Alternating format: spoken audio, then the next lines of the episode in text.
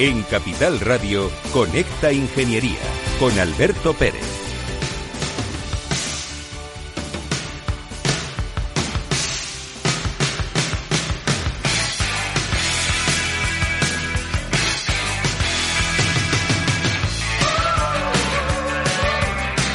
Buenos días, España. Buenos días, ciudadanos. En la playa, en la ciudad, estáis disfrutando de estos calores inmensos. Es increíble el calor que está haciendo y dicen que en los próximos años tenemos que acostumbrarnos a soportar temperaturas de 100, de- iba a decir 150, Uf, por Dios.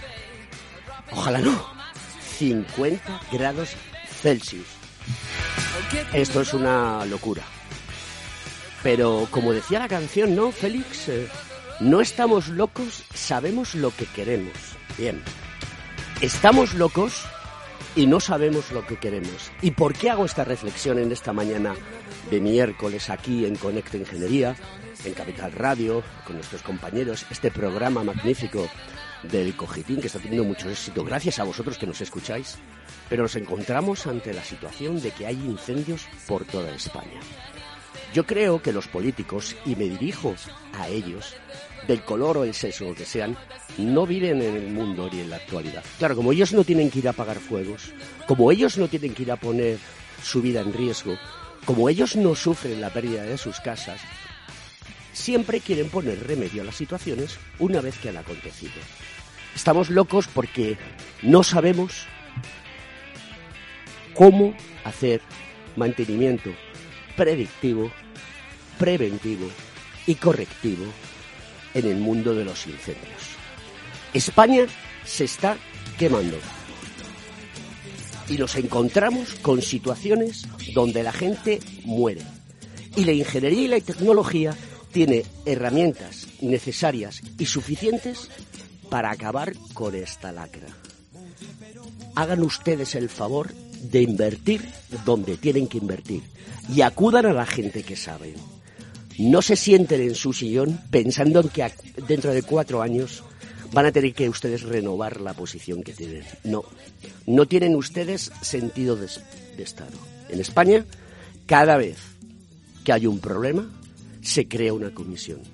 Esto es vergonzoso. Y las medidas se pueden ejecutar. No España, eh, no, no puede España, pues hagamos lo posible. Queridos amigos, no estamos locos, sabemos lo que queremos aquí, en Conecta Ingeniería. Capital Radio, programa del Cogitín. Comienza el show.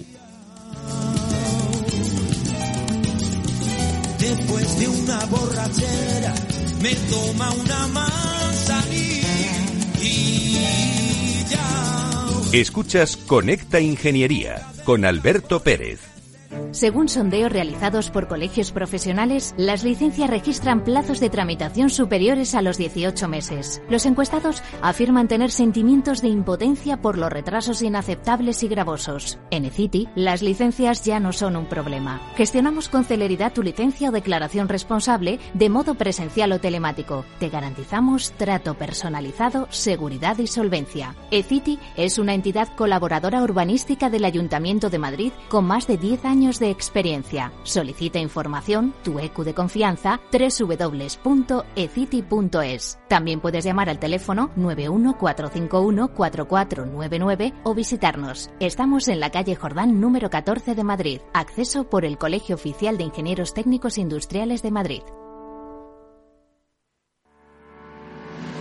¿Quieres ser empresa colaboradora del Cogitim? Gracias al convenio gratuito tendrás multitud de ventajas para tus empleados aunque no estén colegiados, tales como descuentos en formación presencial y online, acceso a proempleo para que puedas encontrar el perfil que más se adecue a tus necesidades y aparición en nuestras publicaciones y web, entre otras. Hoy más que nunca, colaboremos juntos. Puedes llamarnos al 91 448 2400.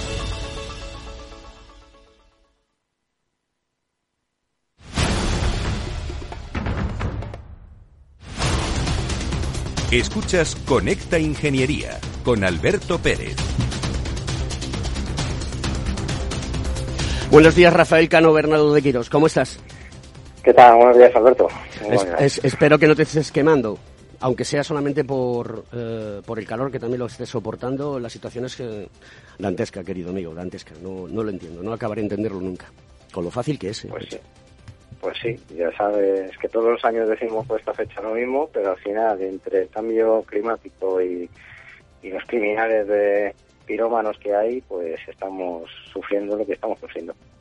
Cuéntanos qué noticia nos has traído hoy a nuestro programa, a tu programa. Pues mira, esta semana quería traeros una noticia eh, que ha salido en varios reportajes de la prensa especializada para conseguir precisamente reducir la huella de carbono del planeta. Actualmente ya sabes que hay muchas políticas gubernamentales, especialmente en Europa, con el objetivo de reducir las emisiones de CO2 a medio plazo. El uso de la energía verde es clave para este objetivo y además quería recordar como como que, toda la energía nuclear, por ejemplo, eh, al ser no proveniente de combustible fósil, está considerada verde. Pero bueno, eso lo dejamos para otro día.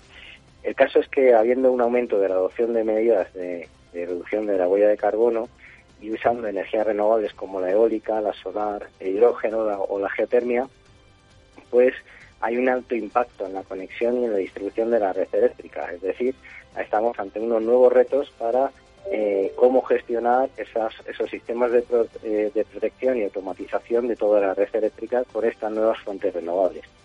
Y aquí es donde está entrando con fuerza lo que quería hablar esta semana, que es la virtualización, es decir, crear un modelo virtual y no real de algo. El objetivo principal de la virtualización pues, sería proporcionar un nuevo entorno operativo que no esté vinculado a ningún software, perdón, ningún hardware específico o un sistema operativo concreto. Para entendernos, esto sería pues separar eficientemente la funcionalidad del hardware y la virtualización nos va a permitir actualizaciones integradas en todo el sistema y añadir funcionalidades sin necesidad de cambiar este hardware adicional. Dado que las aplicaciones o funciones adicionales pueden ser independientes del proveedor, del sistema operativo, del hardware, como hemos comentado, pues se pueden enviar comandos operativos a cualquier ordenador o dispositivo conectado que sea compatible, es decir, usando los mismos estándares o protocolos. Y de esta forma tenemos la posibilidad de actualizar nuevas, con nuevas aplicaciones y funciones vitales, resulta todo ello más eh, rentable, eh, todos los sistemas que podemos conseguir.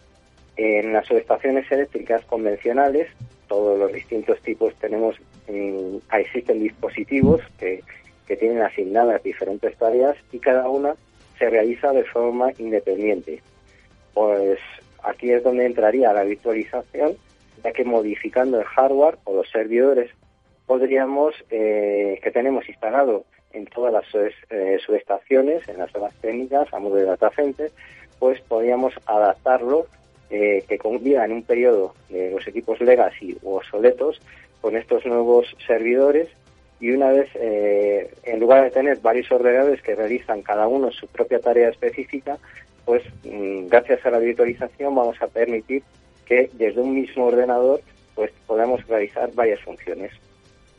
El valor añadido en el software proviene de las decisiones inteligentes que se toman en cuenta de forma autónoma. La virtualización, por tanto, nos puede ayudar a conseguir una mayor eficiencia en todas las subestaciones eléctricas y, por tanto, añadir funcionalidades nuevas a medida que van cambiando los requisitos de estas energías renovables el uso de este hardware es más eficiente, ya que tiene un impacto importante en la reducción de las emisiones de CO2 y, por tanto, eh, deberíamos apostar por ello. Hay un piloto interesante en el Reino Unido donde están combinando estos sistemas de protección y control con la de virtualización con la red de 5G. Se está desarrollando de forma que permitan la supervisión y el control en tiempo real de todos los recursos energéticos distribuidos, como los parques eólicos y solares.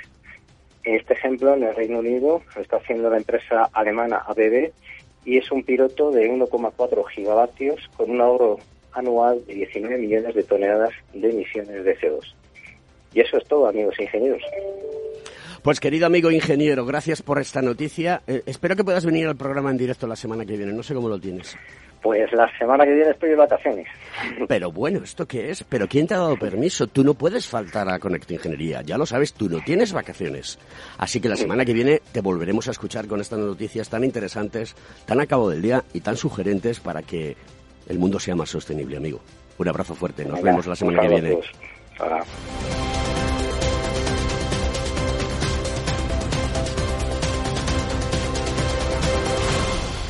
Conecta Ingeniería con Alberto Pérez.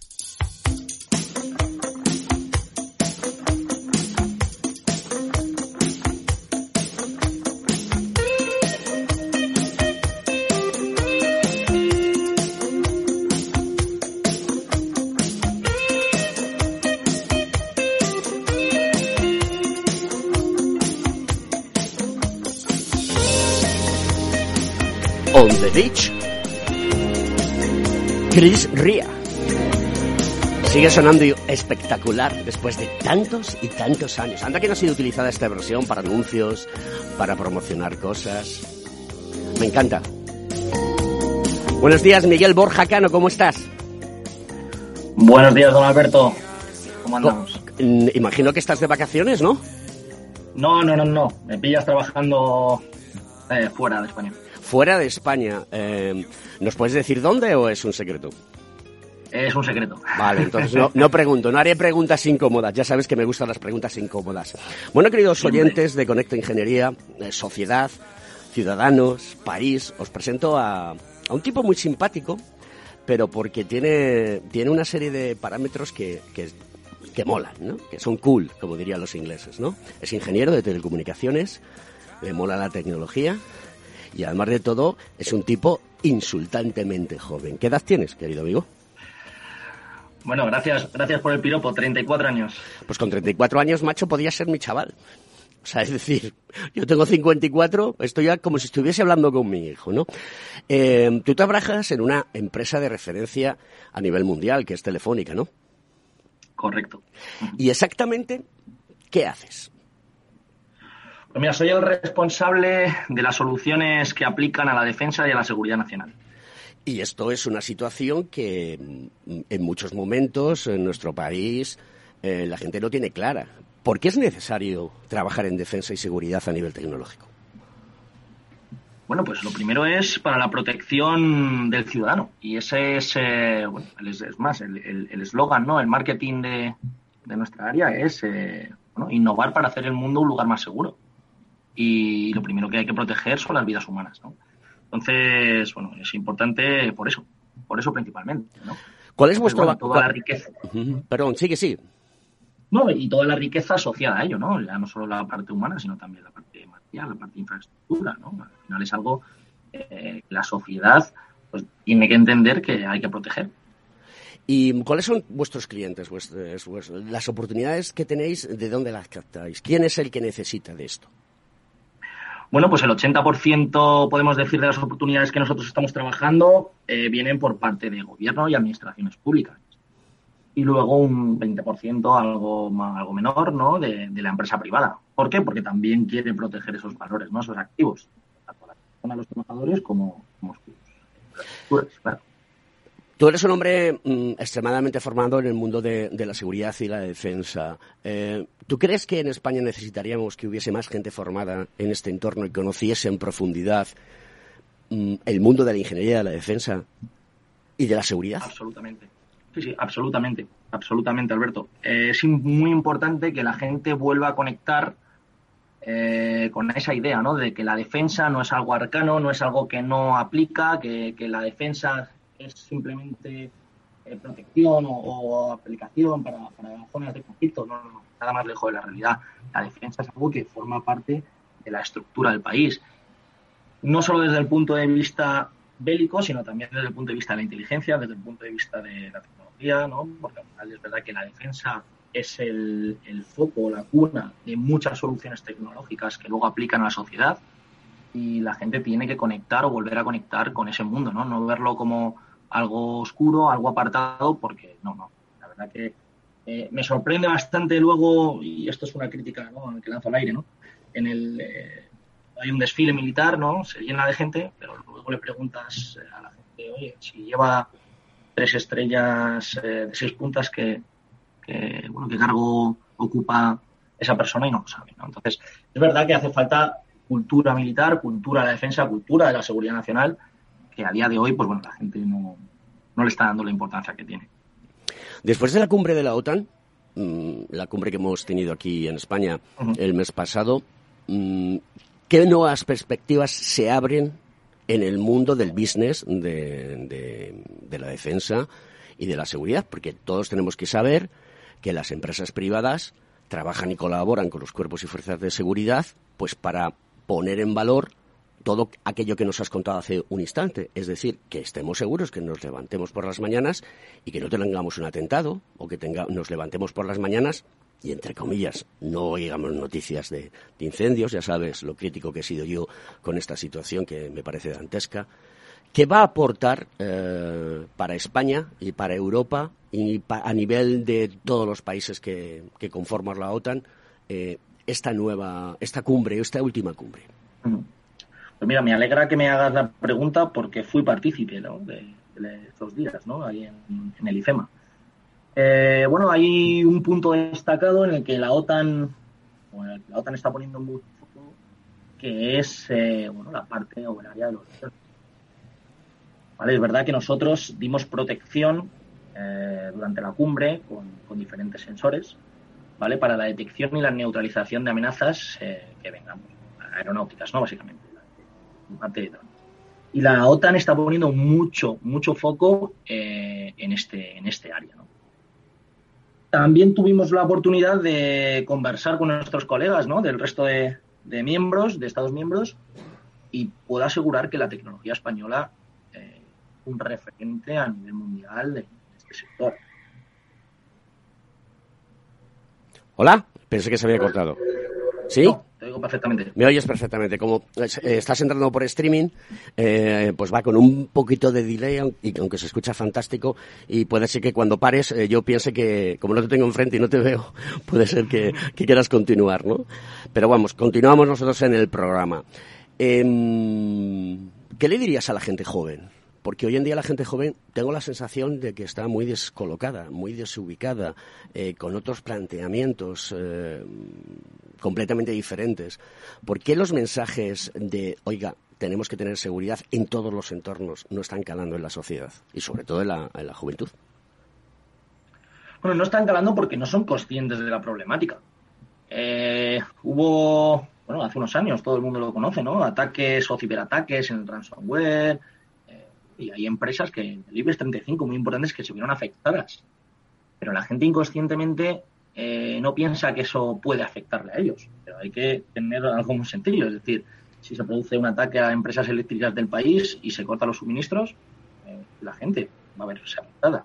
Si se producen ataques a gasolineras, ¿no? Eh, también ya que están conectadas, y se cortan los suministros, va a haber problemas. Eh, la gente no entiende que si se ataca un banco, igual al día siguiente no tiene no puede retirar efectivo de su sucursal. Entonces, tiene que ser, tiene que crearse esa conciencia de que la seguridad eh, les afecta. La seguridad no es un policía en una calle. No, no, la seguridad va más allá. Invierten grandes cantidades de dinero en los ministerios para lo mismo. O sea, hay, una, hay un departamento de seguridad nacional que hace una estrategia de seguridad nacional y una estrategia de ciberseguridad nacional a X años para determinar cuáles son esas amenazas, ¿no? Y dónde nos tenemos que proteger. Y, bueno, yo puedo entender que la gente eh, no las lea, ¿no? Porque al final, oye, es un lenguaje, no es un lenguaje coloquial el que se utiliza, pero bueno, es importante que la gente conozca, oye, que, hay amenazas reales que nos pueden afectar en el, en el día a día, a nosotros mismos, ¿eh? No, no, a la institución, no al Estado, no, no, a nosotros mismos. Entonces hay que crear conciencia en la gente joven. ¿Qué aporta una empresa como Telefónica, que es global, eh, al mundo de la defensa y la seguridad? ¿Qué valor añadido le da? ¿Qué puntos de referencia toma para poder ejecutar o proponer eh, proyectos que realmente son factibles, que se pueden llevar a cabo y que proporcionan eh, un nivel más grande de seguridad? Pues mira, hay tres puntos claves, yo creo. Uno, que somos empresa española, otro que somos la operadora de comunicaciones más grande que, hay en el país, ¿no? y la que más cobertura, tanto por ciento de territorio español otorgamos, no solo en, 3G o 4G, sino también en 5G, ¿no? que ya estamos sobre el 80% del territorio nacional. Y por último, la inversión. Es algo que has comentado al principio con el tema de los incendios. Y, bueno, es verdad que empresas grandes, ¿no? Eh, IBEX 35 tecnológicas, que también existen, ¿no? Españolas y que están en la misma situación que nosotros, invertimos mucho dinero para desarrollar producto. Producto y, y sobre ya, no, solo producto nuevo, sino también actualizar producto existente. Y es muy importante, claro, muy importante el tema de la inversión. En un minuto que tienes para, antes de que pasemos a la publicidad, explícale a la gente eh, qué es el 4G, qué es el 5G y qué va a aportar el 5G. Hemos hablado mucho aquí en este programa de, ello, pero sí que me gusta recordarlo para que todo el mundo lo tenga, lo tenga claro. Cuéntanoslo, por favor, Miguel. Bueno, pues básicamente es cambiar de ir en un Volkswagen Golf a ir en un Porsche. ¿Vale? Es, para que la gente lo entienda, es aumentar la capacidad del ancho de banda de la red. Por tanto, vamos a reducir el retardo. ¿Y cuál es la consecuencia de esto? Bueno, que podamos transmitir información de mucha más alta calidad en mucho menos tiempo, o en un tiempo mucho menor. Es verdad que para aplicaciones ligeras, bueno, eh, la diferencia va a ser mínima, pero para aplicaciones pesadas, va a ser transmitir vídeo en, muy alta definición, eh, el tema de las teleoperaciones, ¿no? Operaciones remotas, bueno, que sean tiempo real y con una calidad extrema se va a necesitar. Y, ya aplicación que estamos trabajando con ella y que tenemos ya un piloto desplegado en, nuestro centro de control ahí en Distrito Telefónica, los drones. ¿no? Un dron que se pueda volar en tiempo real, en estricto tiempo real y enviando información en estricta eh, tiempo real en muy alta definición, bueno, es necesario tener una muy buena red de comunicación, ¿no? Y ahí es donde aplica Bueno, querido amigo, vamos a pasar a la publi y continuamos con, con la entrevista. Un abrazo fuerte. Hasta ahora. Ahora. esperando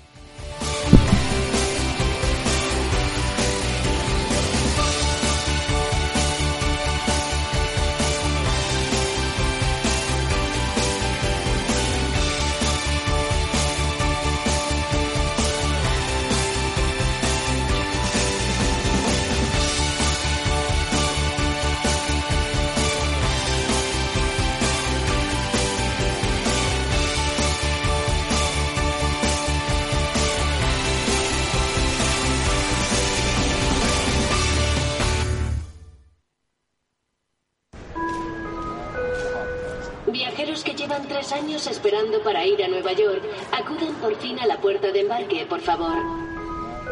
Volvemos a disfrutar de un verano sin restricciones. Y en Renta 4 Banco queremos celebrarlo sin límites. Llévate un 1% de tus aportaciones para operar en bolsa o un 33% de descuento en comisiones de fondos. Y todo sin límite de cantidad. Entra en r4.com y paga menos por tu inversión. Solo durante el verano. Renta 4 Banco. ¿Quieres más? Consulta bases legales en r4.com.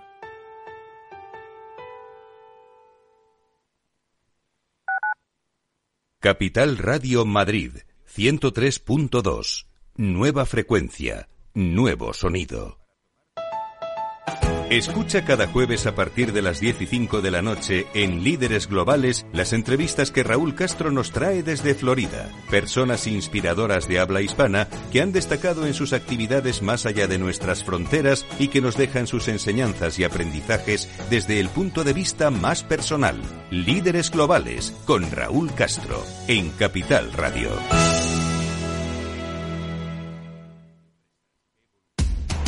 Información, análisis, previsiones, recomendaciones, todo lo que necesitas saber para tomar tus decisiones de inversión en Mercado Abierto, de 4 a 7 de la tarde con Rocío Arbiza, Capital Radio. Madrid, 103.2 FM, Capital Radio.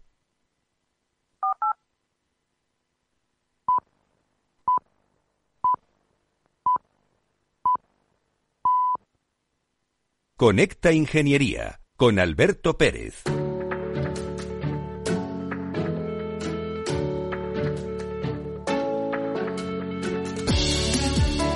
Buenos días, señor Font.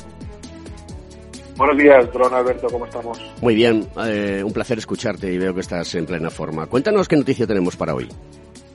bueno, eh, para empezar estoy pasando un frío tremendo, por lo cual no sé si subir un poquito la calefacción, porque las temperaturas son a veces complicadas de sobrellevar.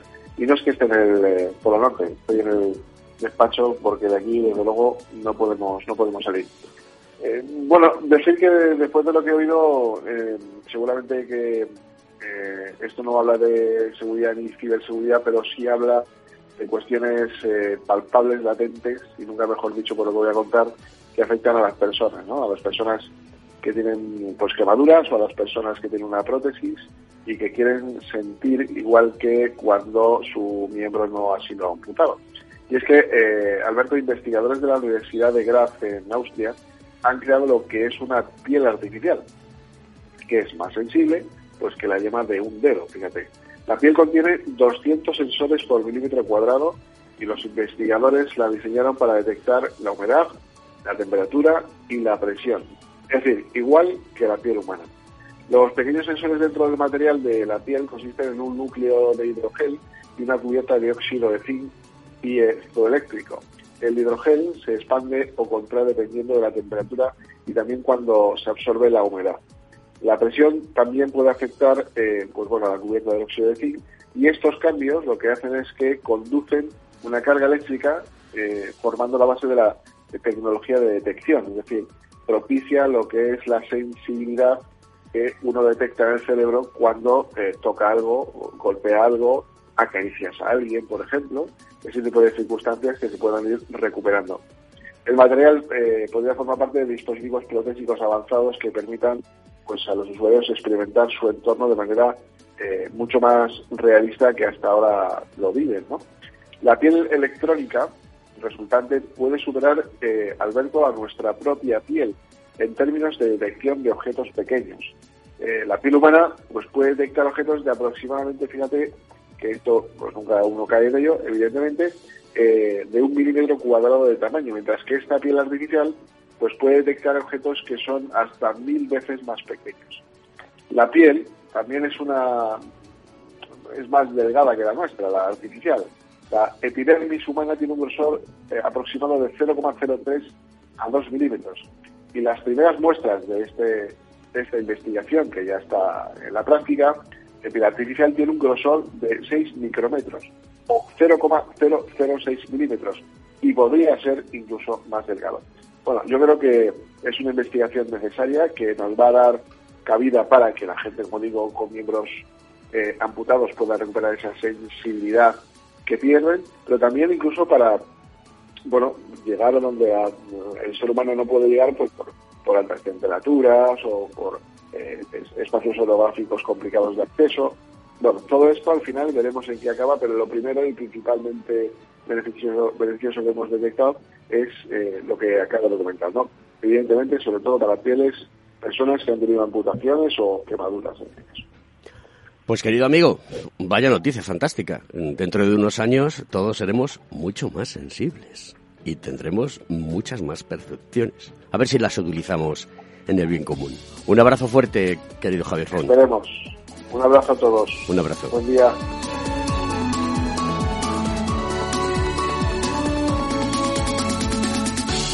Estás escuchando Conecta Ingeniería.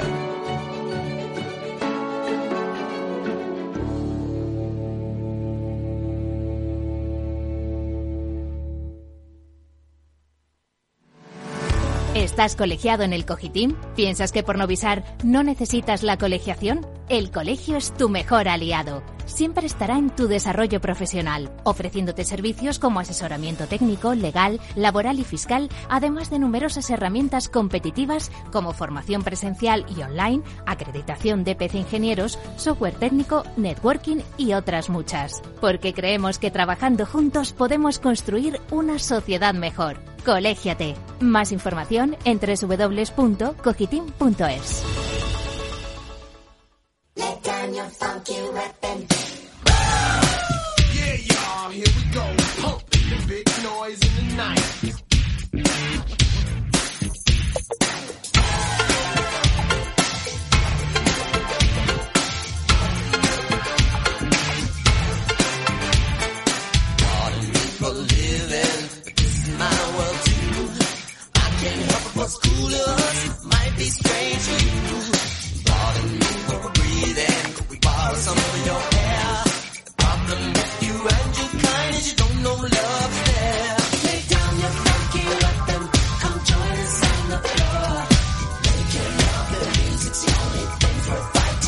Of the Power Generation Prince.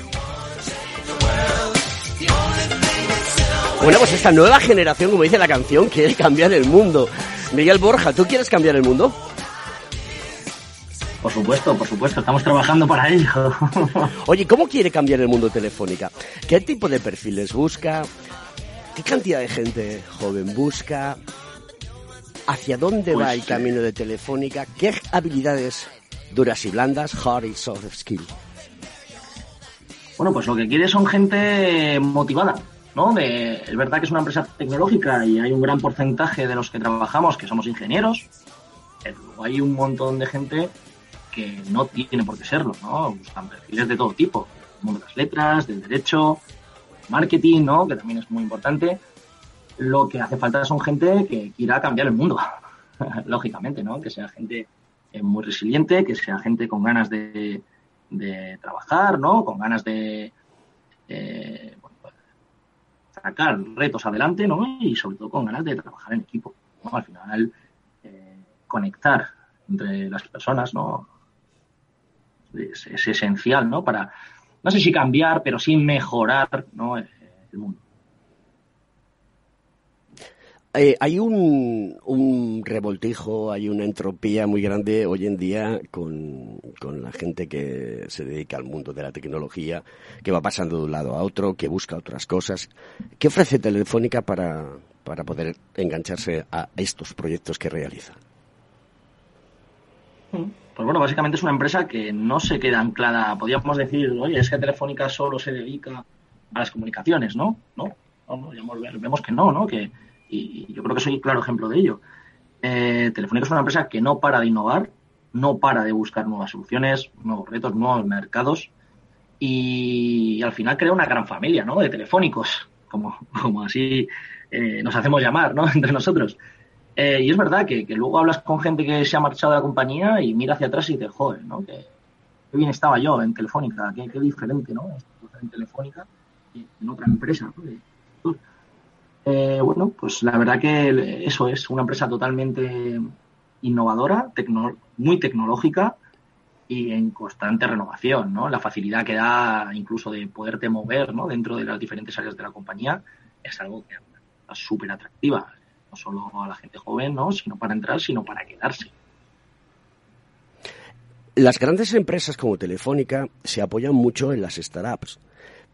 Eh, ¿Qué nivel de, de encaje hay entre grandes empresas y startups? Porque lo que sí es cierto, la realidad eh, en el mundo global en el que vivimos, que obviamente las grandes empresas no lo tienen todo y tienen que buscar talento, ideas, ingeniería, tecnología en otro tipo de empresas que son mucho más dinámicas, mucho más fluidas, mucho más cortitas y al pie. ¿Cómo, ¿Cómo encaja todo esto dentro de Telefónica y cómo establecéis relaciones mutuamente beneficiosas entre ambas partes? Pues mira, absolutamente cierto. Eh, Telefónica, eh, bueno, tiene su sector, tiene su, sus trabajadores, ¿no? Su activo, intentando innovar. Es verdad que en muchas, muchas ocasiones nos tenemos que basar en ideas o en, en pequeñas empresas, ¿no? En startups para poder seguir avanzando, ¿no? Y creando un nuevo, nuevo producto. Y en ese sentido, Telefónica tiene una aceleradora, una incubadora de empresas, ¿no? Es Guaira, que, bueno, básicamente lo que les hace a las compañías es eh, ayudarlas, ¿no? Desde el punto de vista económico y segundo, establecer una hoja de ruta y hacia dónde se mueve el mercado, ¿no? Y para intentar ir de la mano con ellas, ¿no? Y hay muchas veces que hay compañías, ¿no? Que, que funcionan muy bien y que acaban, pues acaban explotando, ¿no? Y, y siguiendo adelante. Entonces, esa es una de ellas, una de las eh, vías que Telefónica utiliza para impulsar, ¿no? Y para poder trabajar con, con, con empresas mm, tan innovadoras, ¿no? Como, como muchas startups. Y la otra es eh, los consorcios, ¿no? Ahora con los programas eh, de compra pública innovadora, de programas de inversión, ¿no? Fondo Next Generation, pues bueno, sí que estamos realizando muchos consorcios con empresas pequeñas y las cuales ir de la mano, ¿no? Y nosotros darle todo ese expertise que tenemos y hacia dónde queremos ir y colaborar con ellas, ¿no? Desde el punto de vista tecnológico. O sea, que tú animas a que las empresas, eh, pequeñas y medianas empresas, startups, eh, gente con nuevas ideas, eh, se pongan en contacto con vosotros y os ofrezcan qué es lo que hacen. Y encajar Sí, una, una, una solución que pueda beneficiar ambas compañías y también a lo que estamos hablando, en este caso de seguridad y defensa, pues que contribuya a que tengamos unos niveles más, más grandes de seguridad y defensa, ¿no? Absolutamente. Es verdad que dentro de la seguridad del mundo de la defensa es más complicado, pero bueno, es verdad que muchas veces adaptamos soluciones, ¿no? Al final, eh, hoy hace poquito, ¿no? Un caso de éxito claro, un- el los sistemas de contramedidas contra drones eh, mal utilizados, ¿no? O ma- con, mala intención de, uso. Pues bueno, nos eh, llegamos a un acuerdo de colaboración entre una empresa y nosotros y, sido un, un proyecto exitoso que se está implantando a día de hoy en varios clientes, tanto privados como de la administración pública. Y bueno, y es un caso de éxito, claro, ¿no? Ellos tenían la tecnología, nosotros poníamos todo ese expertise y otro, y otro tipo de tecnología, ¿no? Que conseguimos integrar y el éxito ha sido rotundo. Uno de los proyectos que la Fundación Telefónica lanzó hace un par de años, si no recuerdo mal, es eh, Telefónica 42, ¿no? 42 es uno de los campos de programación más innovadores del mundo. Y además de todo, no tienes clases, no tienes libros, no tienes límite de edad, está abierto 24-7 y es gratuito. Eh, es un modelo pedagógico eh, pionero basado en el aprendizaje entre pares y la gamificación, donde cada persona, cada tipo o tipa que va a estudiar allí dedica libremente su ritmo de aprendizaje. ¿Cómo está funcionando este programa? ¿Tienes alguna referencia que nos puedas eh, orientar? Pues sí, sí, absolutamente. El programa está funcionando muy bien. Es más, hace poquito ha sa- ha salido ya otra convocatoria nueva. Y va tan bien que no solo se está en Madrid, sino que también creo que se ha abierto en Bilbao y hay prevista otra, otra apertura ¿no? de la Academia 42. O sea, el programa es muy atractivo para la gente joven porque las facilidades absolutas, ¿no? Te- te da herramientas para poder realizar eh, esa planificación, ¿no? Ese, esa, eh, bueno, eh, con, con esa consecución de retos que te van planteando, bueno, el programa funciona muy bien, se hacen muchas conexiones y sobre todo, bueno, ayuda a que la gente impulse esas ideas y me consta que hay varios proyectos que han salido, que se han formado, bueno, pequeñas startups de gente que estaba dentro de los ¿no? Entonces, el, el modelo funciona, funciona muy bien y, bueno, se está replicando no solo en Madrid, como he dicho, sino también en otras provincias. Esto quiere decir que el modelo que tenemos, que viene del mundo francés de hace eh, del siglo XIX de formación, está completamente obsoleto y hoy en día la gente demanda aprender cosas, como dice aquí, un aprendizaje entre pares y, ju- y- y jugando, ¿no? Que es la gamificación, ¿no? O poniéndose retos. Esto es un paradigma completamente nuevo. No vamos a tener clases magistrales, no vamos a tener eh, exámenes, no vamos a tener que superar una serie de pruebas que teóricamente te dan la capacidad para poder ejercer una profesión. Esto es eh, completamente diferente, ¿no? No creo que el otro modelo no sea necesario, ¿eh? Y esto hay que decirlo. Al final, alguien que empieza a programar puede ser autodidacta, pero necesita unos conocimientos. O sea, mm, hay, hay que adquirir conocimiento, ya sea por bien propio o a través de la universidad. Eh, la universidad, y eso es como todo, ¿no? Te da la base, el cimiento. Eh, bueno, yo pongo mi ejemplo claro, ¿no? Ingeniero teleco, tienes cálculo, tienes eh, física, tienes un montón de, de asignaturas que explican Eh, eh, de, dónde, de dónde estamos, básicamente. Es decir, todo ese origen y es necesario conocerlo, no se puede perder. Ahora, es verdad que el mundo avanza mucho más rápido de lo que puede avanzar eh, la educación o, la universidad.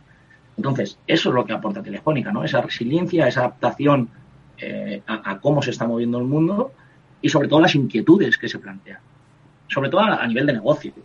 Porque al final la universidad no busca un objetivo eh, de negocio o hacia dónde va, no. Busca darte los conocimientos necesarios para que tú los apliques.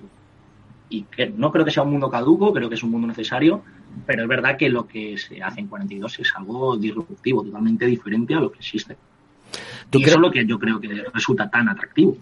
¿Tú crees que, mm, eh, bueno, uno de los grandes problemas que tiene la universidad es adaptarse rápidamente a las nuevas tecnologías, introducirlas en sus planes de estudios y sacarlas adelante y que salgan personas formadas en nuevas tecnologías o tecnologías emergentes de una manera mucho más, mucho más dinámica? Esto crea un problema para las empresas porque obviamente eh, puedes salir de la universidad eh, cum laude, de acuerdo, y, y- y te encuentras que el mercado está demandando otra cosa, ¿no? ¿No debería haber una no debería haber una sinergia entre empresas privadas y universidades para este tema? Pues sí, sí. Mira, y creo, creo que los hay, ¿no? Hay programas eh, de colaboración conjunto entre universidades, pero es verdad que no llegan a todos los alumnos.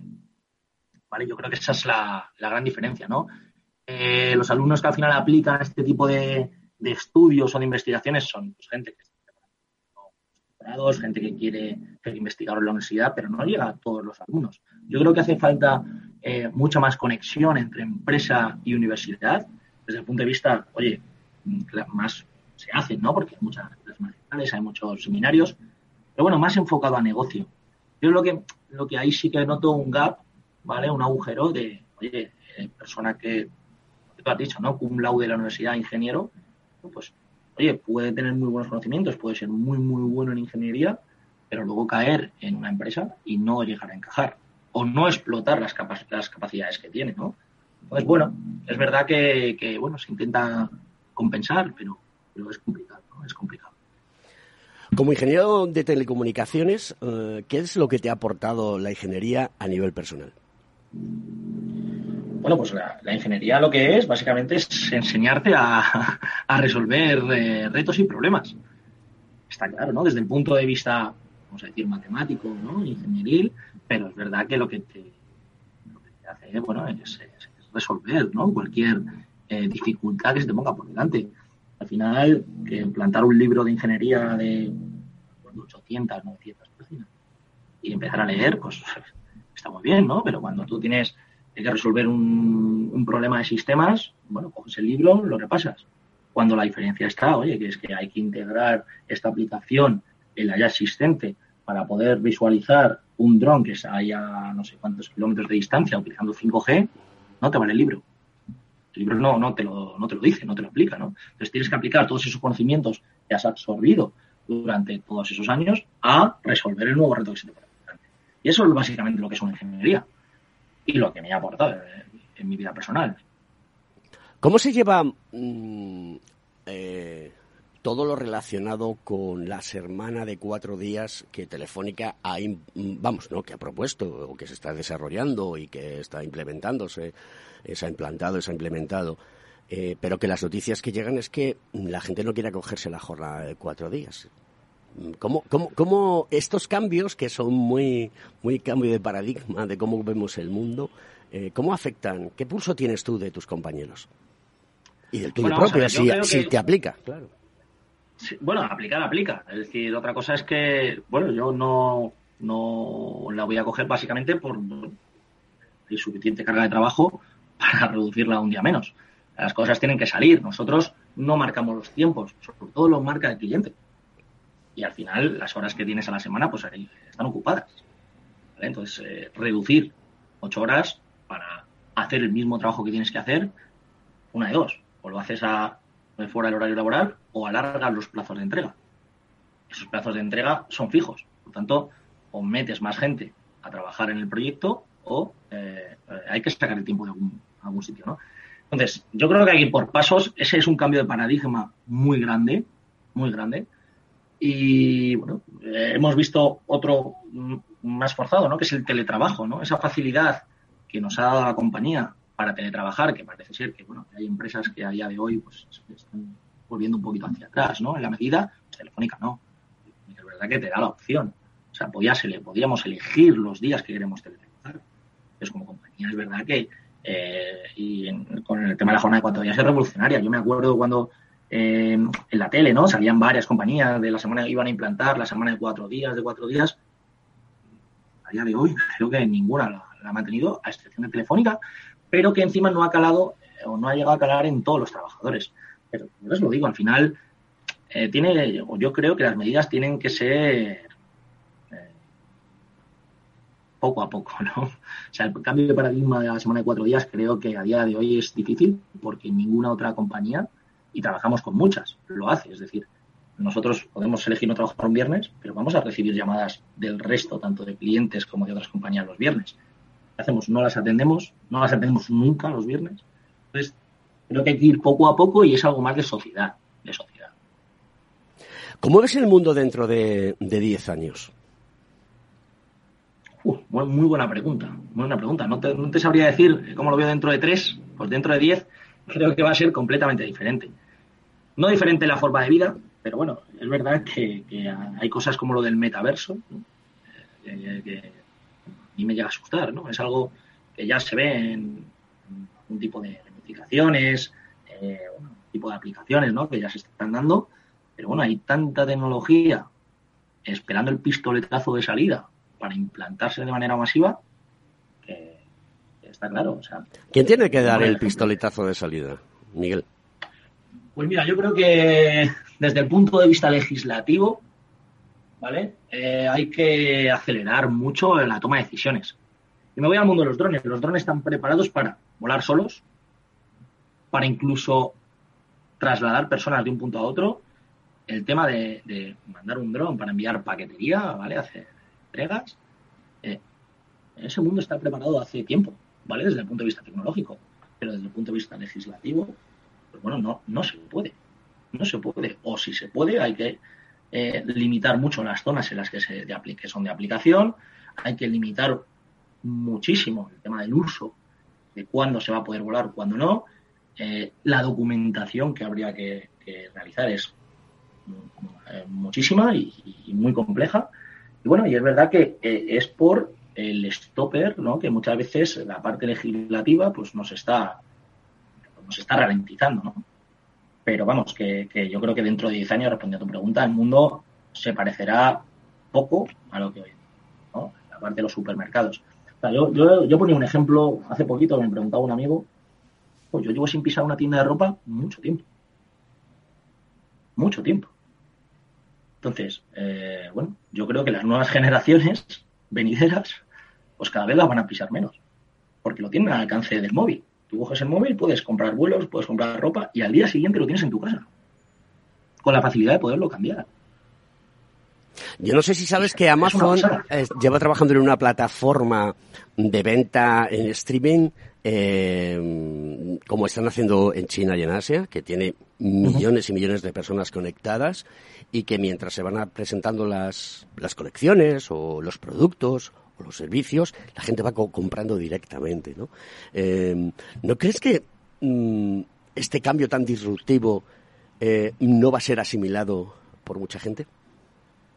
Sí, sí, absolutamente, absolutamente. Eh, volvemos a lo mismo, adaptarse a los cambios cuando eres joven o insultantemente joven. que también, también tengo yo, insultantemente joven, sobrinos. Eh, eh, bueno, pues básicamente es, eh, ellos se adaptan mucho más rápido a los cambios de paradigma, ¿no? Nosotros, ¿qué ocurre? La gente más mayor, y me voy ya, pues, gente de 60, ¿no? 50, 60 años, cada vez les va a costar más adaptarse, ¿no? Tenemos el tema de los cajeros, ¿no? De, de- todavía hay eh, ab- abuelos, abuelitos que se van a su pueblo a- con la cartilla para actualizarla. Joder, ¿no? Eh, ¿cómo, cómo eh, aplicas ese cambio de paradigma a esa gente? Pues es muy complicado, muy complicado. De primero, por, porque no están eh, acostumbrados a la utilización de las tecnologías.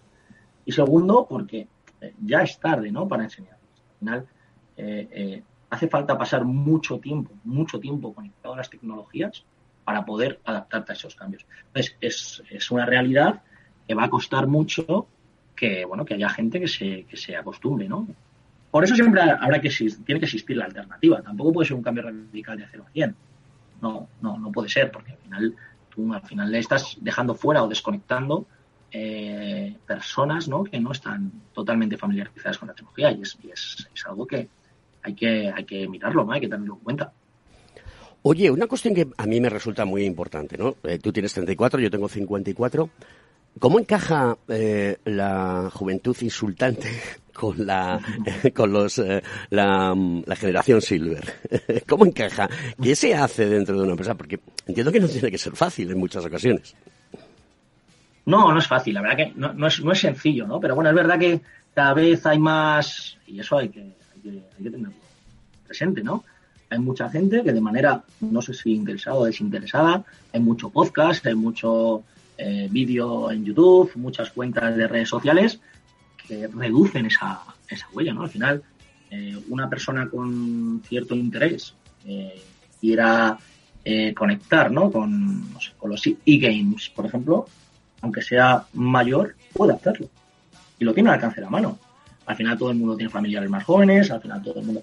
Y, y, y la, pues, bueno, oye, programas como el tuyo, por lo cual te doy la enhorabuena, aprovecha de dártela porque la verdad que, que, que debería haber bastantes más. Sí, esto es muy Eh, sencillo.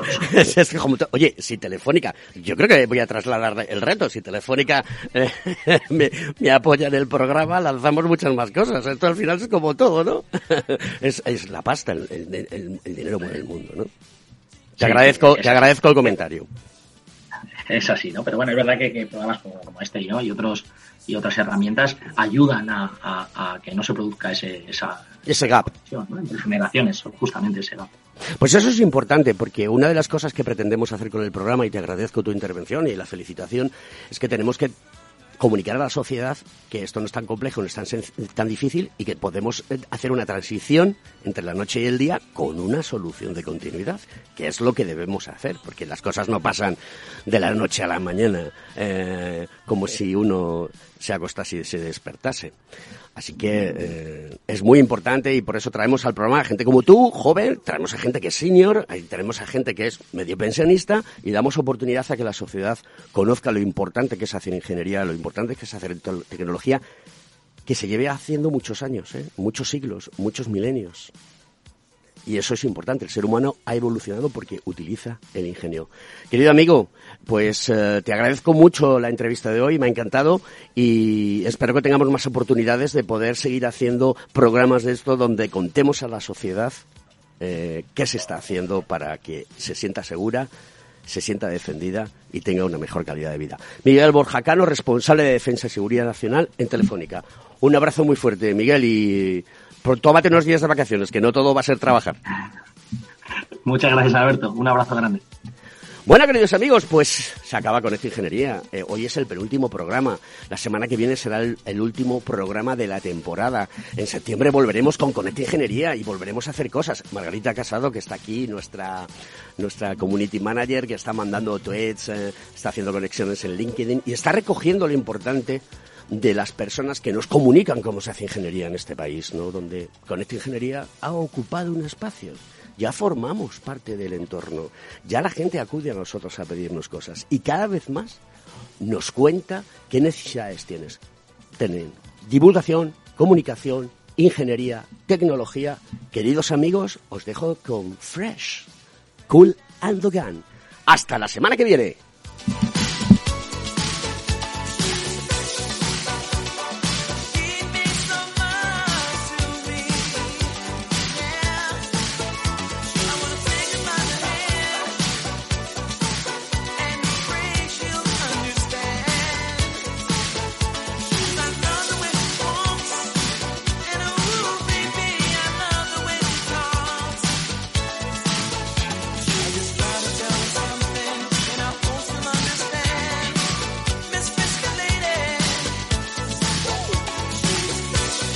Ingeniería con Alberto Pérez.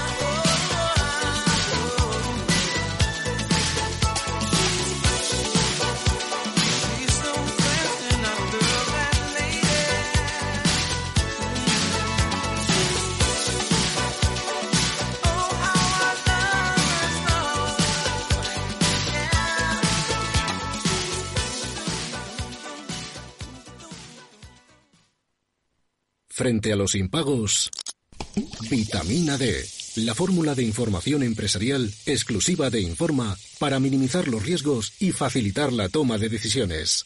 Descubre Data Powered by Informa, la solución perfecta para tu negocio. Consulta al especialista en Informa.es.